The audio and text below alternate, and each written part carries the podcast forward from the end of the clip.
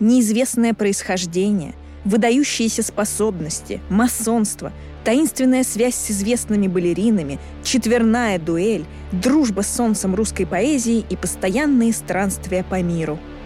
Все это закончилось трагической гибелью, с таким количеством неизвестных, что, кажется, даже гениальному математику Перельману будет не под силу решить это уравнение. Всем привет, это Саша и Таня, а еще Герман, которого вы не услышите, но который все это монтирует. И это новый выпуск подкаста «Вышка 5G» про конспирологию, где мы, как, впрочем, и всегда, планируем повеселиться, поспекулировать, да и просто, знаете, отвязно и круто провести время. Это такое было отвязно. Просто выдает наш возраст в очередной раз. Да, но не воспринимайте нас всерьез, пожалуйста, хотя сегодня мы попробуем выступить в очередной раз с такими, знаете, учителями, учительницами, даже так скажу, по литературе. Да, знаете, это такой литературный и немножко исторический цикл, но в любом случае ты права, мы продолжаем наш такой блок про русских писателей и поэтов, и сегодня эстафетную, не побоюсь этого слова, палочку от Лермонтова у нас принимает Александр Сергеевич. Но не тот Александр Сергеевич, который наше все, а тот, который, ну не все, очевидно. Да, то бишь Грибоедов. Кстати, я вообще считаю, что у него, ну, на самом деле, искренне в это верю, были все шансы обыграть и уничтожить Пушкина в литературном процессе России, ну, по крайней мере, начала XIX века. Но, как говорится, увы. В общем, дорогие друзья, сегодня поговорим про Александра Грибоедова и конспирологию, которая с ним связана. Я, конечно, надеюсь, что все-все наши слушатели и слушательницы знают и самого Грибоедова, и его «Горе от ума». А для нас с тобой, любителей всяких присказок и каламбуров, это произведение просто-таки знаковое. А судьи кто? Хочется возопить мне, и я таки возопила. Счастливые часов не наблюдают. Где же лучше? Где нас нет? Ну, в общем, все такое. На самом деле Грибоедов, правда, вел какое-то невероятное, на самом деле, количество фразеологизмов в русский язык. Мы даже не всегда, честно говоря, задумываемся, что это был он. Да, но давай все-таки для порядка немножечко о нем расскажем, э, потому что Грибоедов, конечно, был просто каким-то, как ты любишь говорить, метаталантливым человеком, мультиталантливым человеком. То есть он был и композитором, и поэтом, и драматургом, и таким, знаете ли, видным, успешным дипломатом. Он дослужился до чина на минуточку, статского советника. Это соответствовало армейскому генерал-майору. Как вам такое? Да, Грибоедов родился в московской благородной, но довольно обнищавшей семье. Э, его предок был еще при царе Алексее Михайловиче разрядным дьяком и одним из пяти составителей соборного уложения 1649 года. И вообще некоторые исследователи считают, что он приходился внучатым племянником Александру нашему Радищеву, но сам он тщательно скрывал. Но, как вы понимаете, делал он это не просто так, а чтобы как-то сохранить свою жизнь и безопасность, потому что, как вы, наверное, знаете, Радищев как-то весьма неудачно вляпался в супер неприятную историю за своего произведения, которое называется «Путешествие из Петербурга в Москву». Эта книга стала просто супер бестселлером, но всякого рода, знаете, вот эти смелые рассуждения о крепостном праве и, знаете, других печальных явлениях того времени на Руси, но они привлекли к себе внимание людей очень будительных, которые легко оскорбляются, ну, в том числе императрицы, которая, кстати, назвала его бунтовщиком хуже Пугачева. Вот так-то. Да. В общем, Екатерина II была очень недовольна и распорядилась Радищева, собственно говоря, упрятать в крепость. Судили его по статье о покушении на государево здоровье и о заговорах и измене. Ну, и приговорила она его, собственно, как говорится, собственной персоне к смертной казни. Правда, потом помиловала почему-то и заменила наказание на ссылку. Ну, знаешь, не такая уж она была кровожадная, эта женщина. Ну, в общем-то, как вы понимаете, Грибоедов не особенно рвался как-то светить своим ростом с Радищевым, и поэтому предпочитал молчать. По крайней мере, так пишут его биографы. Да, но сложности для ученых, и тут в скобках я отмечу не альтернативных, как обычно мы упоминаем в нашем подкасте, э, эти люди гораздо чаще становятся героями наших выпусков, а, как говорится, таких, знаете, настоящих ученых, начинаются уже на этом моменте, честно говоря. Потому что, во-первых, не просто доподлинно не установлено родство Грибоедова с Радищевым, но, строго говоря, не установлен год рождения Грибоедова. Да, потому что сам он указывал то 1795 год, то 1793, но в итоге остановился почему-то на 1790 году. Знаем мы точно одно, что его мать вышла замуж в 1792 году. Таким образом, вполне вероятно, что Грибоедов был незаконно рожденным ребенком. А вот кто был отцом русского поэта и дипломата, доподлинно вообще неизвестно по сей день. Ну, то есть формально мы знаем, конечно, что вот был такой вот Сергей Грибоедов. Недаром он Александр Сергеевич. Ну, в общем-то, был ли он его биологическим отцом, доподлинно не ясно. Ну, не знаю, я свечку не держала, ты, так я понимаю, тоже. Поэтому это тайна, покрытая мраком. Я не буду это не подтверждать, не опровергать. Вот и думайте, друзья. Вот так-то. Ну, короче говоря, Грибоедов учился дома, был у него такое, знаете, домашнее образование, но довольно-таки всеобъемлющее. Ну, знаете, тогда это было просто. В каком мире они жили? В мире без ТикТока и интернета. Там не было столько информации. Да, там, знаешь, как эта свечка сгорела и спать пошел. Вот именно. Короче говоря, но тем не менее, он в совершенстве, advanced уровень, да, владел английским, IELTS у него был? А вот я не знаю, как он подтверждал свои знания. Откуда мы знаем, что он в совершенстве владел? Он сам, это как, знаете, в Тиндере все пишут, э, да. типа, я путешественник. Вот он такой же. Вписал себе туда английский, французский, немецкий, итальянский. Еще поговаривают, что якобы он очень хорошо понимал латынь и древнегреческий язык. Ну, мне кажется, очков себе просто набивал. Вот да, конечно. Вот. Что значит понимал? Это мертвые языки. Типа, что там понимать? Да. Слушай, да я тоже, ну, короче, не знаю. Он, знаешь, открывал какого-нибудь Овидия, и такой, ага. Клал так вот э, оригинал, а вниз э, по-русски. И читал, и такой, да, сейчас я буду переводить. И просто читал. Но, тем не менее, что-то да он знал все-таки, потому что он был зачислен в студенты словесного факультета Московского университета. Ну, что-то типа, знаете, языкознания, филологии. Ну, короче, он продемонстрировал какой-то классный для того времени уровень. Да. Учился он правда, по воспоминаниям современников, посредственно, но многие, в общем-то, отмечают, что это скорее было от лени. Потому что после окончания университета он поступил на военную службу, и все было бы чинно-благородно, но наступил 1817 год, и что? Четверная дуэль. Четверная, потому что стрелялись, и, собственно, дуэлянты и их секунданты, то есть всего четыре человека. Изначально стрелялись э, Заводовский с Шереметовым, но привлекли и своих, собственно, секундантов Грибоедова и Якубовича. Не Леонида. Вот такая вот смешная шутка, которая просила сюда Леонид Якубович ни при чем. Но тут как-то можно сказать, что этот заговор своего рода организовал сам Грибоедов. Э, короче, вот как было дело.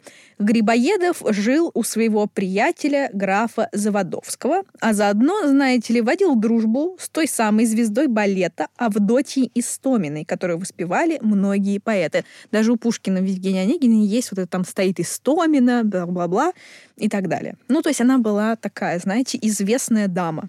Практически как Карина Истомина. Мне нравится, что у нас все вот перекликается с современностью. Короче говоря, в какой-то момент как-то так вышло, что эта Истомина приехала в квартиру Заводовского с Грибоедовым, ну и задержалась там, знаете, на двое суток.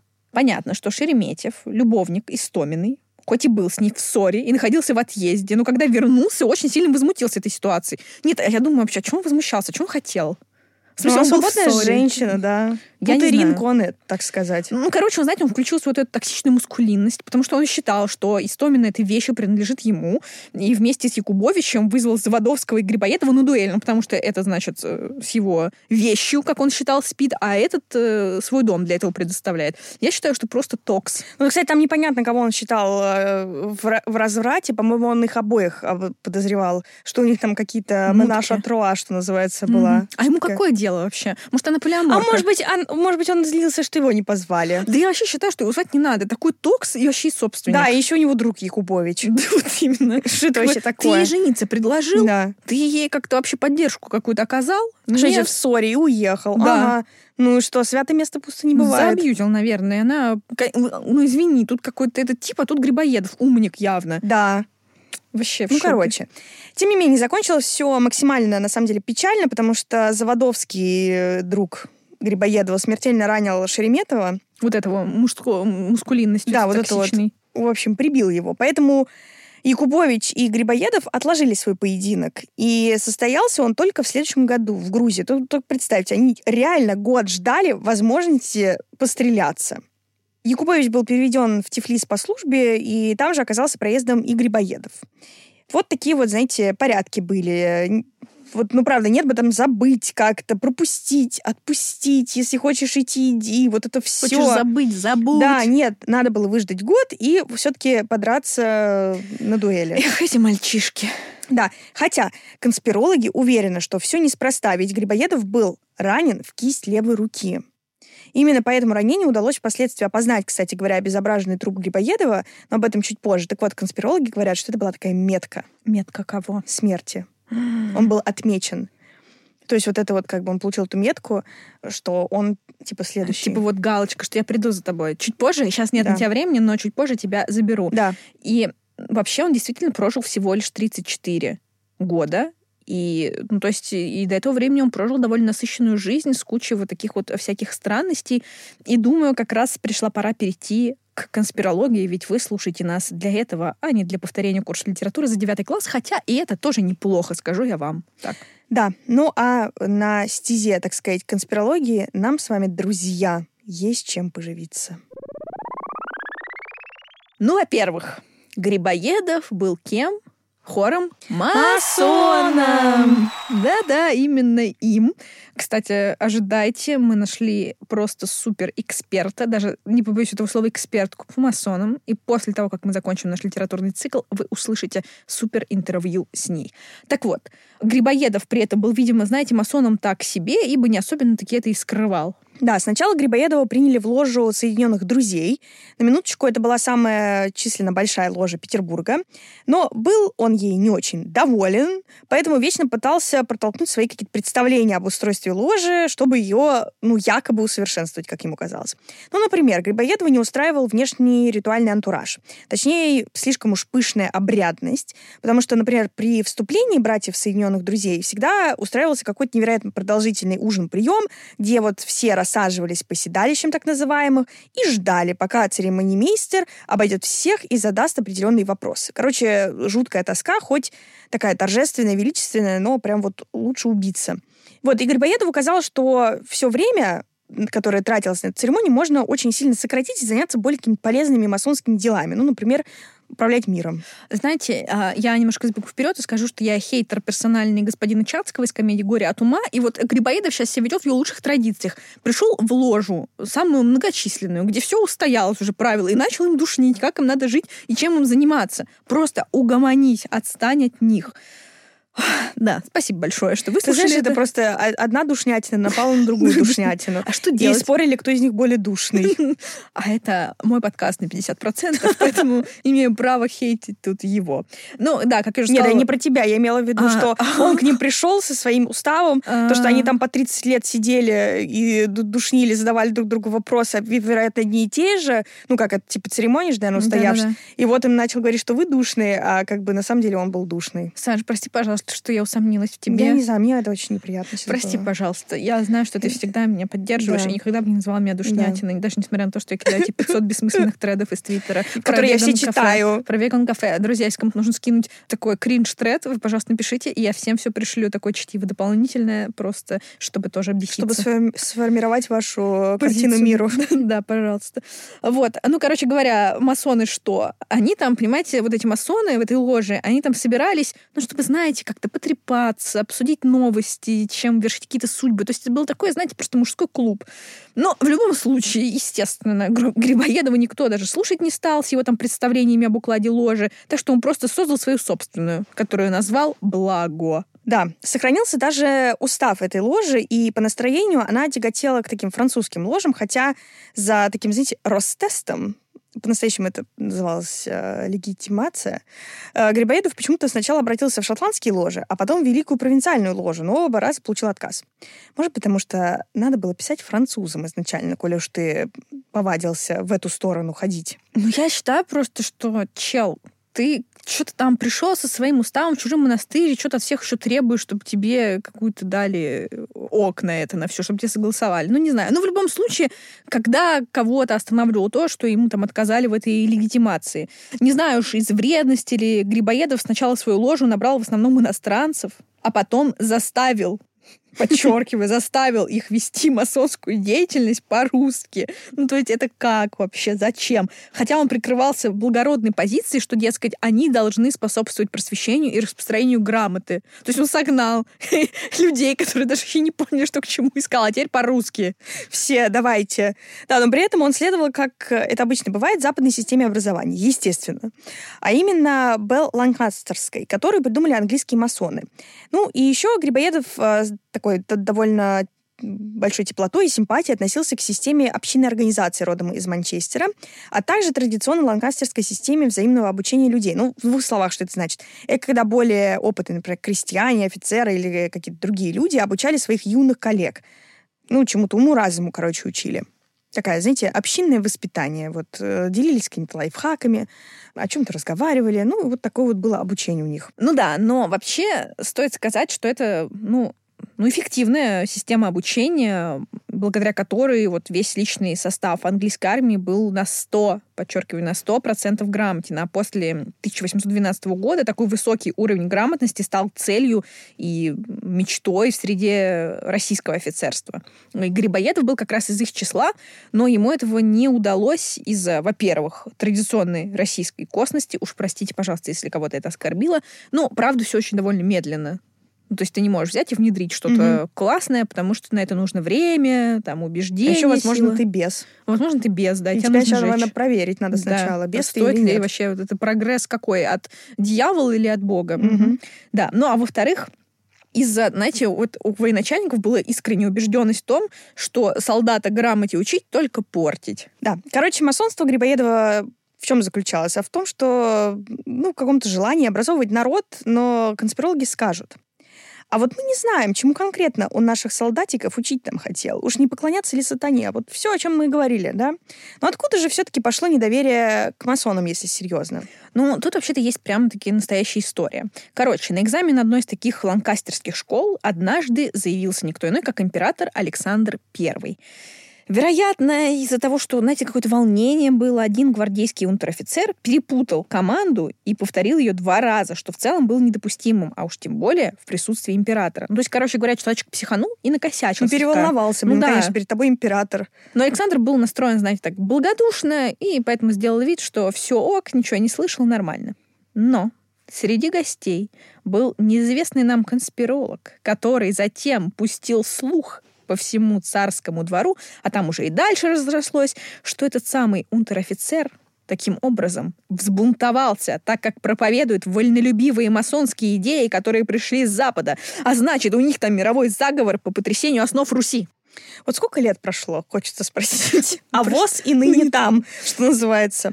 Но, кстати, во времена Грибоедова считалось, что центром масонства была Швейцария, а не Америка. Ну, все дело в том, что другой сторонник этой ланкастерской системы обучения, Николай Греч, постоянно ездил в Швейцарию ну, он наш с вами соотечественник, соответственно, был, а, что как бы стало основным доказательством, что да, там он строит заговоры по захвату власти мировым правительством, вообще устраивает всякие подлости русскому народу. А школы эти богомерзкие, как писали в доносах, ничему другому не служат, как делу распространению вольнолюбивых, либеральных и потрясательных идей. Это была цитата сейчас. Да-да. Друзья, если ну, вы не поняли. Да. да. Нет, это я от себя, от сердца, от души.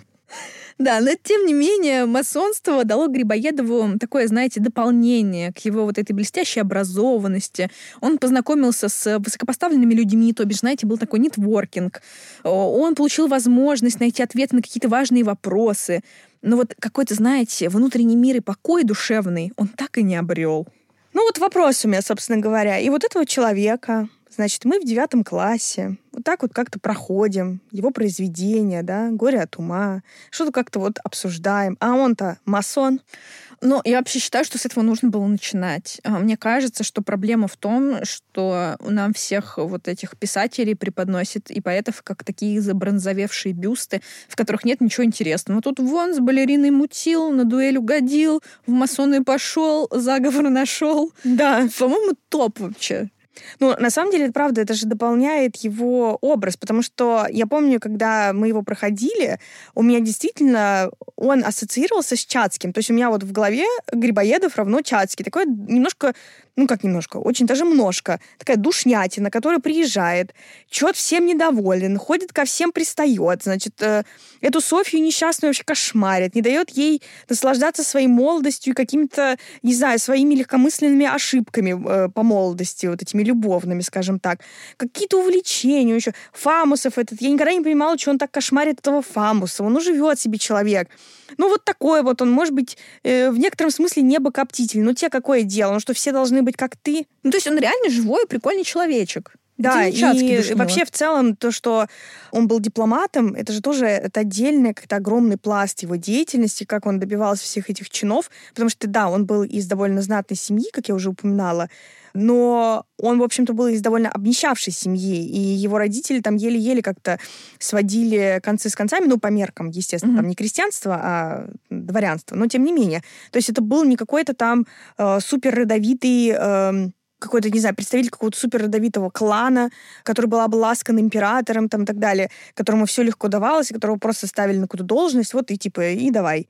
Это действительно человек, который добивался каких-то огромных э, высот, и сейчас мы об этом дальше скажем. Собственно, основная конспирология строится вокруг его гибели, но погиб-то он на службе, будучи послом э, в Тегеране. То есть это не просто какой-то там проходной пост. Да-да-да. Ну и плюс, смотрите, он был масоном, успешно там нетворкингом занимался, создал какую-никакую свою ложу, мутил дела. Вообще не очень-то простой человечек. Это вам не Чацкий, которого взяли, погнали, психом объявили. Да, но и, честно говоря, весь вот, э, если мы говорим про то, как строится произведение, ну, я правда искренне убеждена, что если бы он пожил бы еще больше и, может быть, больше бы уделял внимание своей именно литературной карьере, то я думаю, что он бы вполне бы мог быть Александром Сергеевичем номер один в нашей э, истории литературы, потому что уж действительно настолько прекрасный живой русский язык, при этом совершенно не такой не громоздкий, не вот этот высокий штиль, что называется, а очень такой народный, но при этом прекрасный который вот... Э, я помню, когда мы его учили наизусть, это было то произведение, которое было очень легко учить, но не потому, что оно такое примитивное, дурацкое, а потому что там, правда, какое-то оно такое нативно понятное тебе. Оно очень русское, мне кажется. Ну, не знаю, ну да, наверное. Ну, ну да, мне, как бы сейчас он мне больше нравится, чем в школе, но как бы не знаю. Ну, язык-то какой великолепный. Ну, ладно. Ну, с этим разобрались кое-как. Грибоедов и, правда, в общем, получается, был масоном, но, что еще интереснее, вроде как он был декабристом. Но тут э, тоже не все так просто. Идейно он будто бы и правда был близок ко всем вот этим революционным делишкам, но и доподлинно известно, что он был очень близок к тайным обществам декабристов. Но Следственный комитет выдал Грибоедову так называемый очистительный аттестат. То есть его оправдали, индульгенция такая. Говорят, правда, что все это благодаря заступничеству тех самых влиятельных в обществе людей, по большому счету, ну, тех самых масонов, и хитрости самого Грибоедова. И мне кажется все-таки, что вот хитрость играла большую роль, потому что, ну, среди декабристов тоже было много масонов и куда более знатных угу. э, людей, чем Грибоедов, но, тем не менее, оправдали Грибоедова. Конечно, там он не так уж сильно во всем этом участвовал, и тем не менее. Скорее, все-таки его талант к нетворкингу, изобретательность тоже тут сыграли. Но есть еще вариант, что просто следствие не нашло каких-то там связей между Грибоедовым и вот этими петербургскими заговорщиками с Кавказским корпусом, где он служил. Зато один из самых близких друзей Грибоедова, драматург Андрей Жандр, на вопрос о степени участия в заговоре Грибоедова отвечал уверенно и определенно. Да какая степень? Полная. То есть вот такой вот друг. То есть друзья его сдали, по сути, ну, друг, но все равно очистительный аттестат он получил. Ну, по-моему, этот Андрей Жандер все-таки это цитировал уже после всех событий, то есть, по-моему, не, на, не на допросах все-таки так откровенничал, ну, но тем надеюсь, не менее. Я надеюсь. Но тем не менее, такое, да, вот... История же, мутная. История мутная, да, вот если друг оказался вдруг что называется. Но на него показывали еще в ходе допросов, на самом деле, и другие а, участники этого всего. Там Рылеев, а, Бриген, Оболенский, Аржецкой и Трубецкой. И, собственно, поэтому Грибоедова-то и, и арестовали изначально, и допрашивали. Но он категорически отрицал свою причастность а, к восстанию, и все закончилось очаровательно так вот позволили себе такой эпитет к этому всему, его мало того, что оправдали, так еще и повысили в следующий чин и выдали годовое жалование. Mm-hmm. Вот, и вот и не верь, я говорю тебе, в силу масонства. А я верю в силу масонства. Угу. А ты что, не веришь? Я вот очень верю. Верю. Я уверовала. Но она как-то так избирательно работает. Ну, ну в общем, ладно. Но, видимо, он у них на хорошем счету был. Ну, скорее всего, все-таки да, да. да. Но, знаете, есть еще историки, которые свято верят, что Грибоедов был белый пушистый и, правда, не при делах всех вот этих декабристских. Например, э, историк Пиксанов писал, сейчас цитирую, по всему складу своего ума, скептического, проницательного и холодного, он не мог разделять того увлечения, которое горячей волной охватывал Кюхельбекера, Адоевского, Рылеева. И мы знаем, что в то время, когда эта волна поднималась все выше, личное настроение Александра Сергеевича становилось все мрачнее. В 1824-1825 годах он духовно был совершенно чужд политическим интересам. Биографическая традиция сохранила историческую фразу Грибоедова, которую он, говорят, часто повторял, смеясь. «Ха-ха! Сто человек-прапорщиков хотят изменить весь государственный быт в России – и другую, дружески резкую фразу по адресу декабристов и их иллюзий. Я говорил им, что они дураки. Слушай, ну, доподлинно известно, что, несмотря на все его вот эти вот, там, новый чин, да, следующий там по службе, годовое жалование, которое ему просто так выплатили, видимо, за причинение каких-то неудобств, или там еще что-то. А, за ним, в общем-то, был установлен негласный надзор, и за ним вообще подслеживали, что он там делает, в каких кругах общается и так далее. Я все-таки думаю, что он наверняка был, не знаю, по настроениям ли, но точно был близок, ну, как бы, как называется, не знаю, дружил он с этими людьми.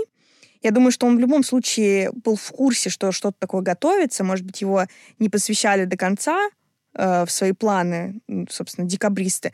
Но как бы странно было бы подозревать, что он вращался в кругах масонских, которым ты справедливо заметила, относилось огромное количество самих этих декабристов. То есть, ну, это странно, что никто не знал и дел, или делали вид, что не знали. Поэтому я считаю, что Грибоедов все знал, но я не думаю, что он в этом принимал какое-то активное участие. Но, опять же, я не могу... Мне кажется, что он все-таки им симпатизировал. Может быть, глубоко ну, вот в душе, и, может быть, он был не готов вот самого себя ставить в эту позицию, да, и вот идти именно до конца с ними. Но я думаю, что он э, им симпатизировал. Может быть, не с точки зрения их взглядов, а с точки зрения того, что вот они просто такие вот, знаешь, типа готовы что-то менять. Он ведь тоже в эту масонскую ложу приперся что-то менять.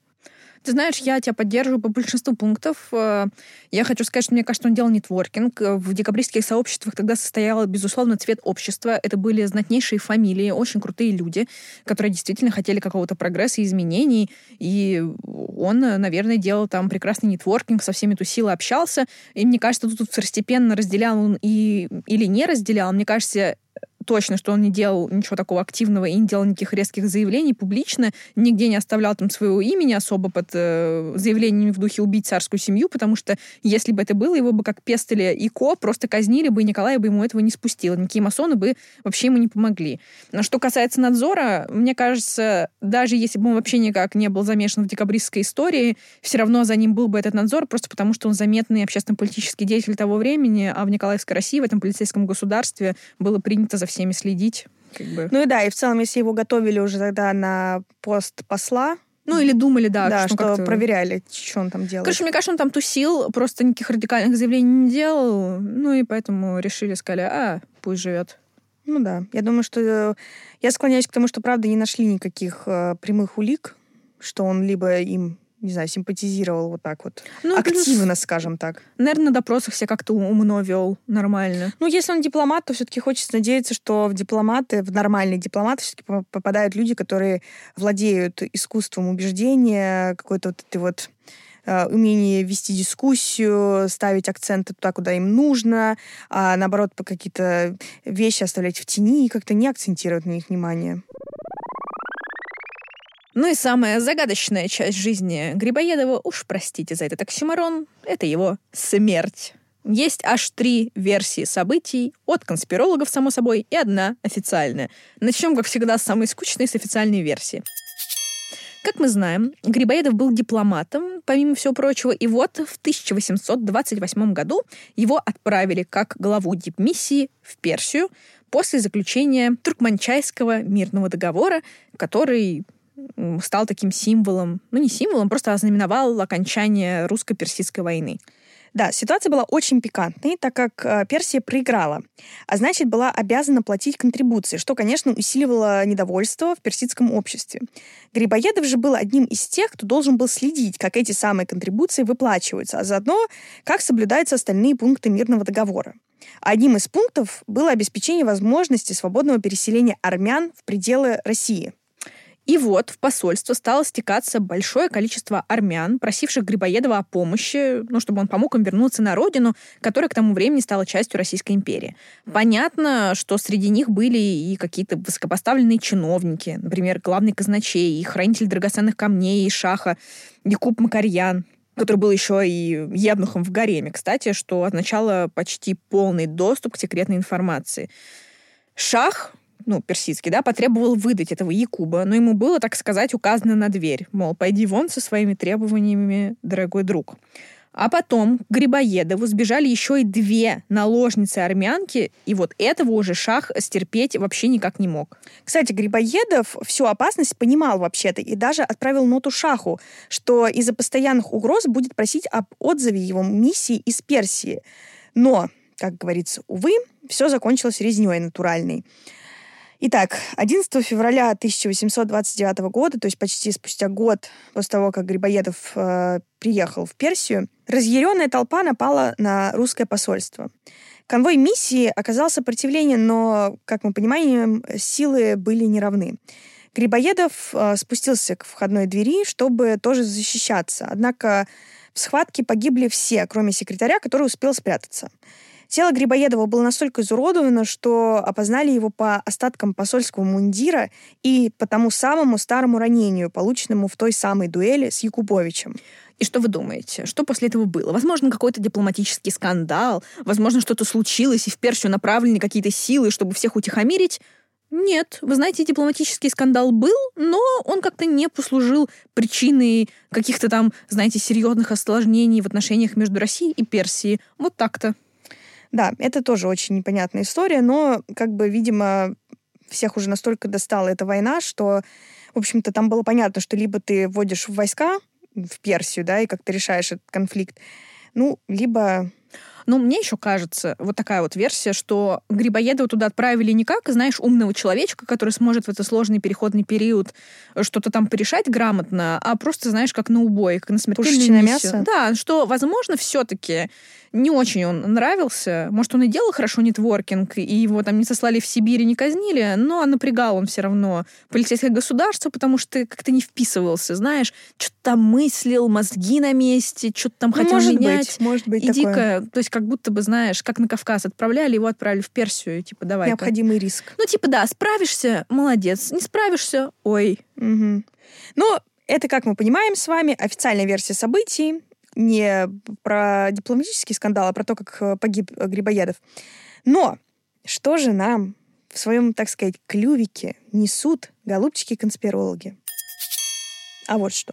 Во-первых, были, ну и, наверное, есть конспирологи среди тогда персов, сейчас иранцев, которые, как ни странно, обвиняли во всем того самого уцелевшего секретаря. Если вы помните, то в резне, я уже упоминала, э, из всей дипмиссии российской уцелел один единственный человек. Это, собственно говоря, секретарь посольства. И, в общем-то, этот самый секретарь представляется заговорщиком. Что они имеют в виду? Во всех своих бедах они винят Грибоедова и всю компанию этой дипмиссии, потому что они все систематически якобы нарушали этикет шахского двора, вели себя вызывающим образом и, строго говоря, хамили. А этот секретарь, например, подтверждал, что вели они себя ну, максимально так себе в своих записках но при этом доподлинно известно, что, по крайней мере, Грибоедов прекрасно знал обычаи Персии, и вот он уж точно понимал, как себя вести в мусульманской стране. Он вообще считался просто одним из лучших, если не лучшим знатоком страны, и именно поэтому, по одной из версий, был назначен на пост посла. Ну, еще вызывает вопросики, как этот самый секретарь, да, как он вообще уцелел. Он сам потом рассказывал, что ему помог в этом какой-то там слуга миссии, который завернул его в ковер и поставил в угол комнаты, где стояли другие свернутые ковры. Но, по словам исследователя Бирже, секретарь воспользовался предложением хана, который был к нему, знаете, почему-то дружески расположен, перелезть через крышу и укрыться в его доме.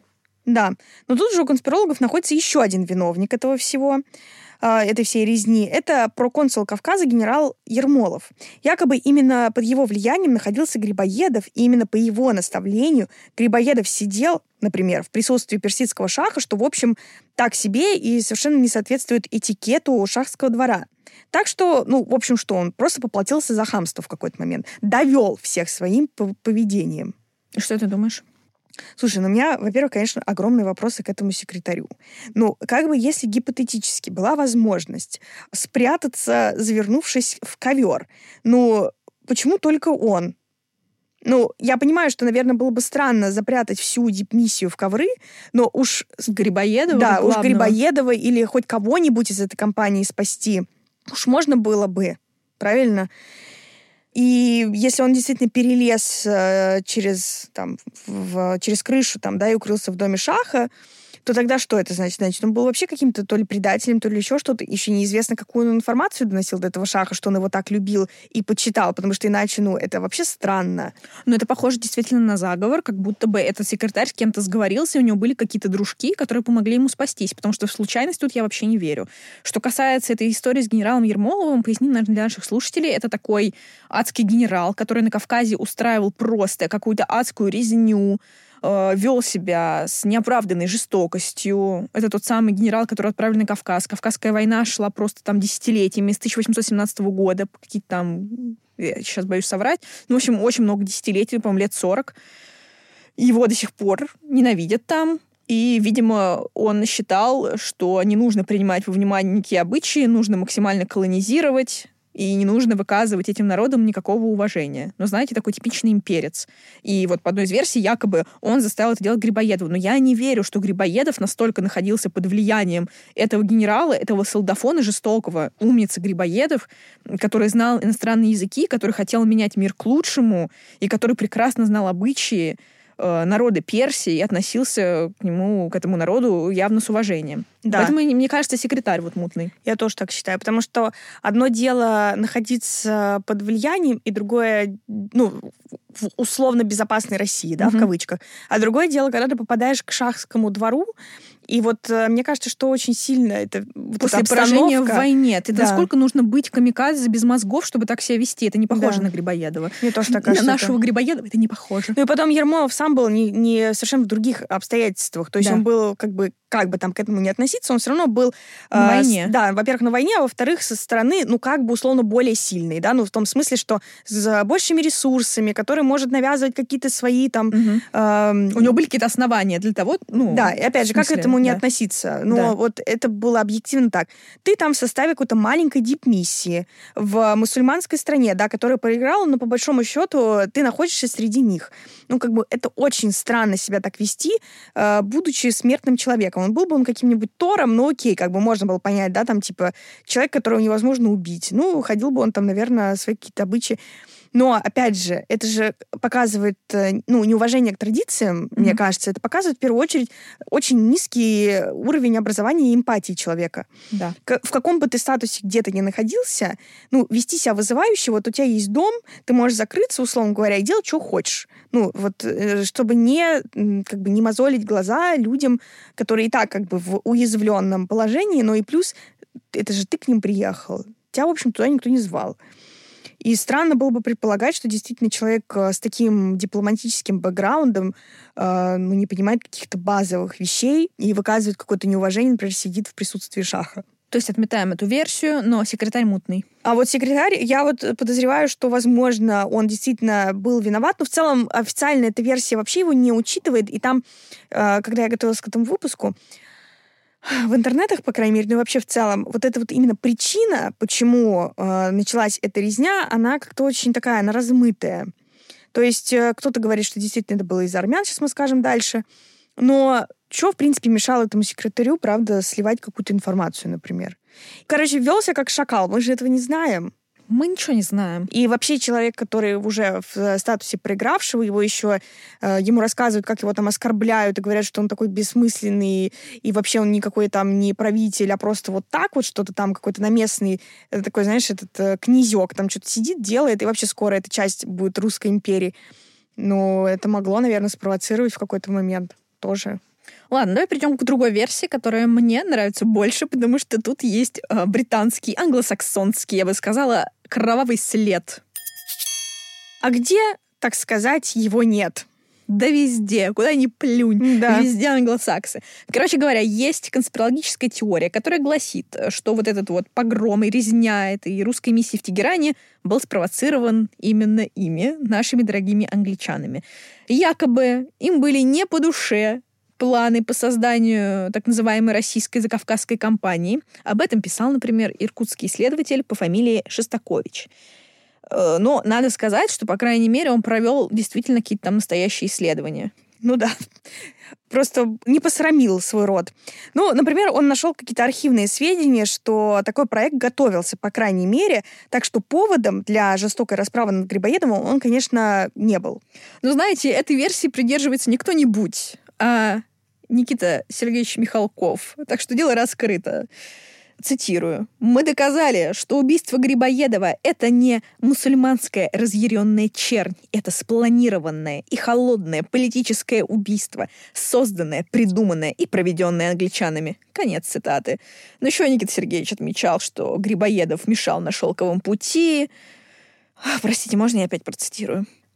Они использовали все его черты, его вспыльчивость, честолюбие, зависть определенную к Пушкину. Они все использовали и подвели его к моменту, когда не было выхода, и он был убит.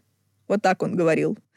Кроме того, по словам Михалкова, были найдены какие-то абсолютно невероятные документы, из которых ясно, что граф Нессельроде канцлер Российской империи был резидентом английской разведки. Где эти документы? Что с ними? Мы не знаем. Это не, по, не для твоих глаз. Это и не для, это не для чьих глаз. Да, и не для твоего ума, и не твоего ума дело. Просто я не буду совать свой нос, друзья. И вот и не нужно. Вот и не будем их совать. Просто мне страшно, мне страшно. Каких людей мы призываем в этот подкаст? Какие фамилии мы употребляем? Что же с нами будет? Да, страшно. Да, страшно. Но при этом главнокомандующий войсками на Кавказе генерал Иван Паскевич, родственник, кстати, и покровитель Грибоедова, писал тому самому министру иностранных дел Карлу Населероде. Цитирую. Странно, отмечал Паскевич, что в кровавый день убийства Грибоедова в Тегеране не было ни одного англичанина, так как в другое время они шаг за шагом следили за русскими. Конец цитаты. То есть британцы по крайней мере, могли, конечно, что-то знать о готовящихся беспорядках и, ну, как-то заблаговременно удалиться на безопасное расстояние, ну, вот что-то такое.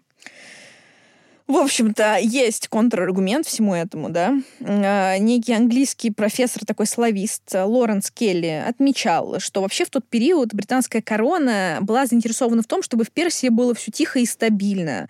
Они хотели, чтобы на престоле сохранилась та династия, которая была, с которой уже был какой-то контакт, и, ну, и не было смысла британской короне как-то провоцировать беспорядки и новую войну с Россией, потому что, ну, представляете, как это выглядит? Вы убиваете дипломатическую миссию страны, которая только что разбила Персию, ну, как бы это могло привести к новой войне. Зачем им это надо? Не просто хотят спокойненько сидеть, обстряпывать свои дела.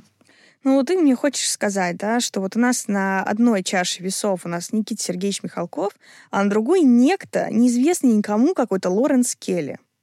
Англосакс, наверняка. Англосанкс. Ну, а Санкс. Санкс. Он Санкс. Сэнкс. Сэнкс. Но э, так и есть. Я не знаю, у меня, То мне кажется, что... Никиту Сергеевич. А ты что, нет? Страшно говорить это. Ну, я, блин, на самом деле я люблю эти теории про англосаксов, которые как спруты все опутывают и всем руководят. Кстати, может, как-нибудь сделаем спецвыпуск на Бусте. Если у нас есть, подписывайтесь. А еще, пожалуйста, оставьте нам чаевые. Я так люблю... Чай... Во-первых, я люблю, когда вы оставьте нам чаевые. А во-вторых, я обожаю, когда кто-то пишет комментарии. Ну, во-первых, нас благодарили за большую игру. Нам еще писали спасибо, что раскрыли правду про живунов. И, и просто нам посылайте лучи добра. Я прям так это читаю. И знаете, эти донаты. Мы сможем окупить монтаж когда-нибудь. Вот. Да, Герман, ура, мы тебе когда-нибудь заплатим. На самом деле мы стараемся платить вовремя.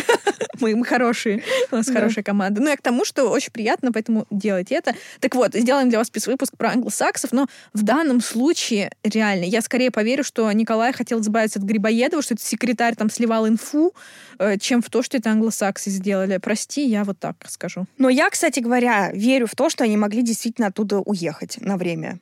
Потому что я не Может, думаю... они знали, что что-то готовится, да, или чувствовали, закрыли знаешь. на это глаза. Да. да, и мне кажется, что все равно вот такая вот глобальная резня, она же не возникает в один прекрасный день. Да, конечно. Все равно к этому как-то шло. И я думаю, что они в какой-то момент почувствовали, что пахнет жареным, Дело и решили... Да, да, и решили, что а мы там, в общем, зачем? А мы там, в общем-то, совершенно не зачем. И, ну, либо сидели по домам, просто закрылись и сидели, да, там пережидали, либо действительно, ну, например, в какую-то соседнюю страну уехали, или вернулись к себе, ну или как-то залегли на дно, что называется. Вот в это я могу поверить.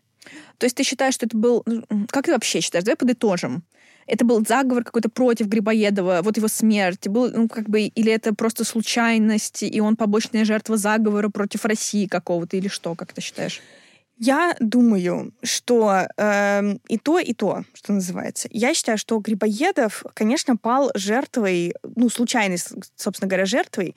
Я думаю, что там был бы любой другой человек, он бы точно так же стал, ну, просто вот жертвой обстоятельств, что называется.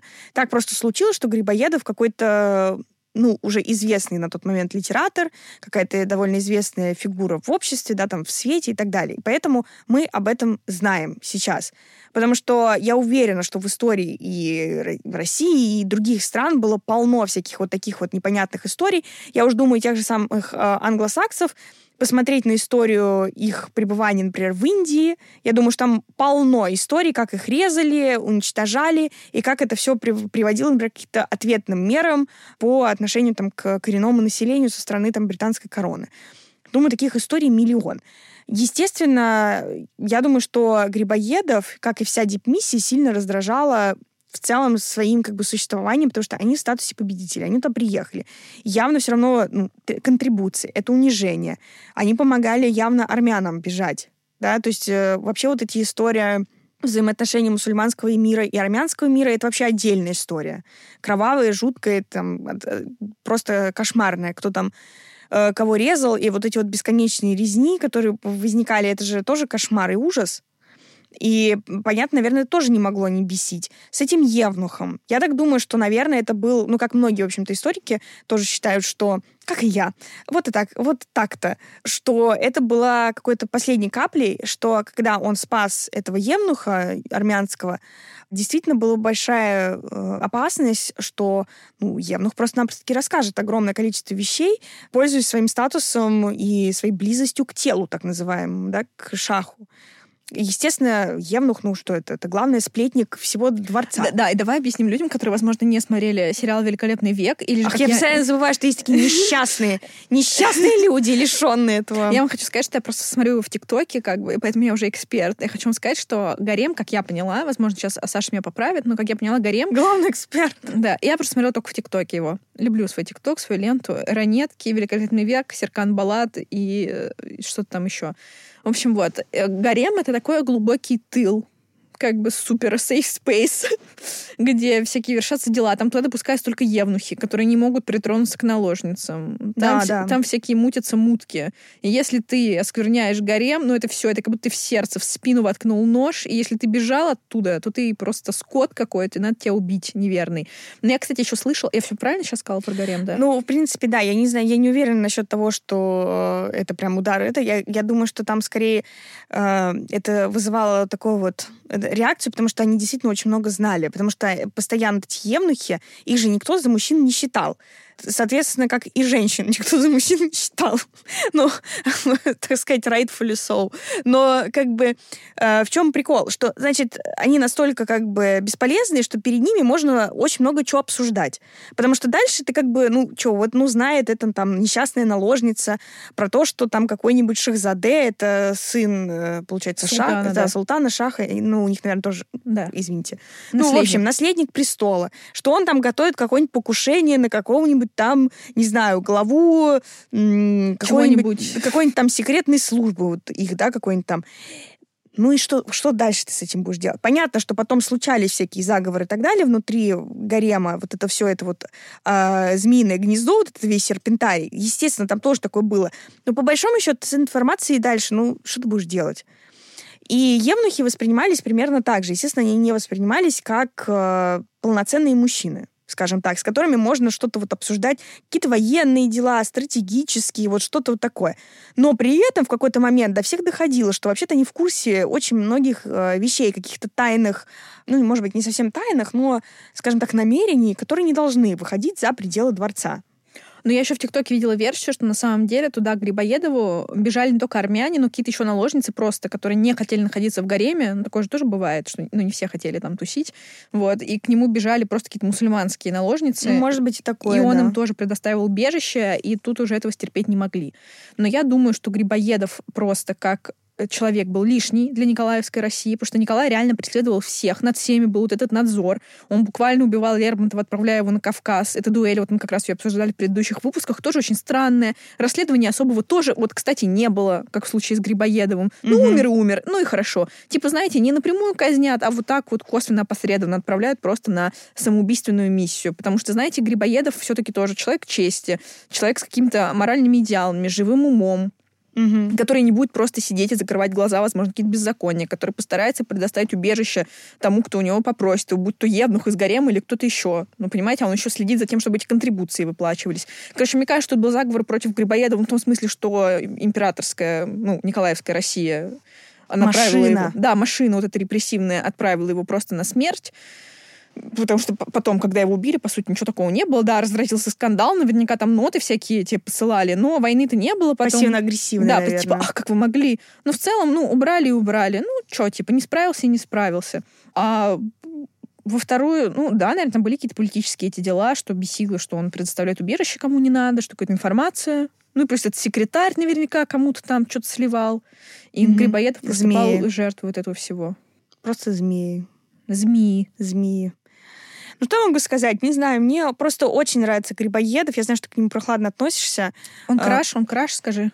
Слушай, мне кажется, что он краш. Мне кажется, он настолько какой-то не знаю, вот чистый в плане э, своих каких-то устремлений, он немножко такой душный, но он такой чистый в этом, он такой искренний. И мне кажется, это же тоже вот своего рода но это должно быть какое-то состояние души, что ты не только там кого-то спасаешь, да, в целом у него, я так понимаю, была задача помогать ар, ну, армянам, например, перебираться, да, там в, в Российскую империю. Российскую империю, да, но что значит помогать? Это же тоже очень такая вариативная формулировка. Ну, можно помочь, как бы сказать словом, сказать, ты сможешь, и уйти. И сказать, у тебя все получится, вот тебе только вот до границы вот туда дойти, ну, возможно, тебя убьют, но ты сможешь. А другое дело укрывать у себя в, ну, в здании посольства.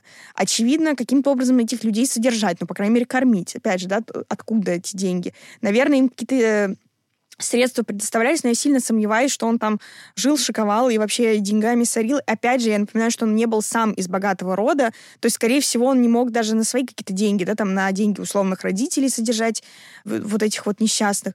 То есть он им должен был каким-то образом помогать. Он брал риск. Наверняка он понимал, какой это риск, какой это вообще масштабы риск. И опять же, очень показательно, что он, э, ну, по крайней мере, по расположению тела, понятно, что мы доподлинно-то мы не знаем, но он в критический момент тоже пошел защищать это посольство.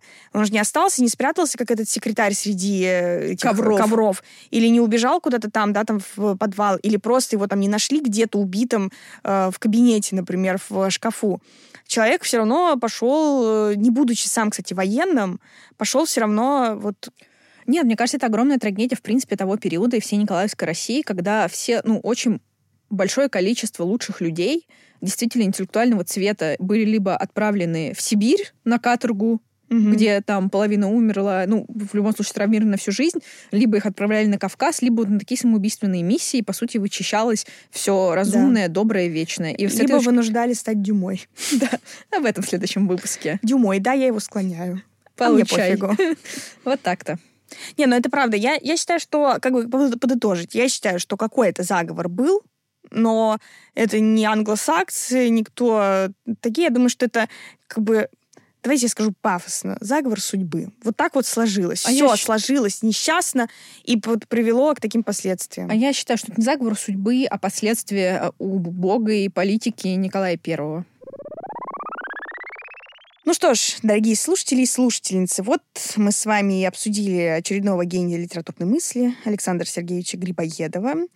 И мы, правда, очень надеемся, что наш рассказ вас не утомил, а наоборот развлек. Да, мы очень старались, чтобы это было, знаете, не совсем как в школе. Так что делитесь обязательно вашими соображениями, чё, кто кого, кто виноват, а кто нет. Неужели, неужели, знаете, англосаксы и тут, и тут наследили? А вдруг, я спрашиваю тебя, он вовсе не погиб, а просто сбежал в горы со своей молодой женой грузинкой, просто так вот, как Чацкий.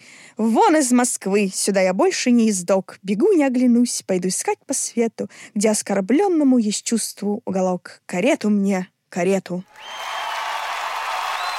Ай, как я хочу, как я мечтала, когда читала, чтобы Чацкий скорее свалил, отстал уже от Софьи, прекратил ей нудеть просто в уши, закрыл свой рот и занялся своей жизнью. Дайте ему карету. Но, конечно, это не относится к Грибоедову. Что я хочу сказать? Это моя любимая вообще теория, что все сбегают на остров. Э, И мне на самом деле жалко, что его дни закончились так, э, что, видимо, он умирал мучительной смертью, действительно. У него растерзано тело, и его, как уже говорил Саша, опознали буквально там по вот этому старому ранению. И это действительно По очень метке, печально. по черной метке. Да, он этого не заслуживал вообще, и это очень печально. Ну, короче говоря, пишитесь на... Пишитесь. Пишитесь, друзья, пишите нам везде, где только можно. Вообще я обожаю наш телеграм-канал, обожаю ваши комментарии. Просто вот иду вечером домой, захожу, а там ваши комментарии. И там, знаете, и знатоки находятся, которые рассказывают, почему Чарльз на самом деле стал Карлом, откуда эта традиция взялась. Вы все знаете. Вы такие классные, обожаю читать наши дискуссии. А какие классные теории заговора вы придумываете, например, про зайцев. Просто супер. Да, и, допустим, всякий познавательный контент, который меня поразил вообще больше всего, что у нас есть слушатели, которые знают, что будет с бутылкой, которую, э, если открыть ее в, В космосе. космосе. Это вообще, по-моему, потрясающе. Это- Мне это как лучше. гуманитарному мозгу это просто что-то... А так можно было? Да. Да, еще что, пишите нам, пожалуйста, отзывы в Apple подкастах, мы всех их читаем, даже тот отзыв от мармеладного червячка, который сказал, что ему не понравился наш выпуск про кино, потому что он был очень спорный в отношении толерантности, мы тоже это читаем и приветствуем обратную связь. Вот. Ну, то есть это действительно важно. Нам нравится, что вы даете нам какой-то фидбэк. Да. А, в любом случае, спасибо нашему чудесному монтажеру Герману, как всегда, и Я всем бы сказала даже художнику монтажа, который, который Да. все это режет. бесщ- нещадно, я бы даже сказала так. Но, да, в любом случае, спасибо и вам, дорогие слушатели и слушательницы. Просто благодарим от души. Адиос! До встречи через две недели.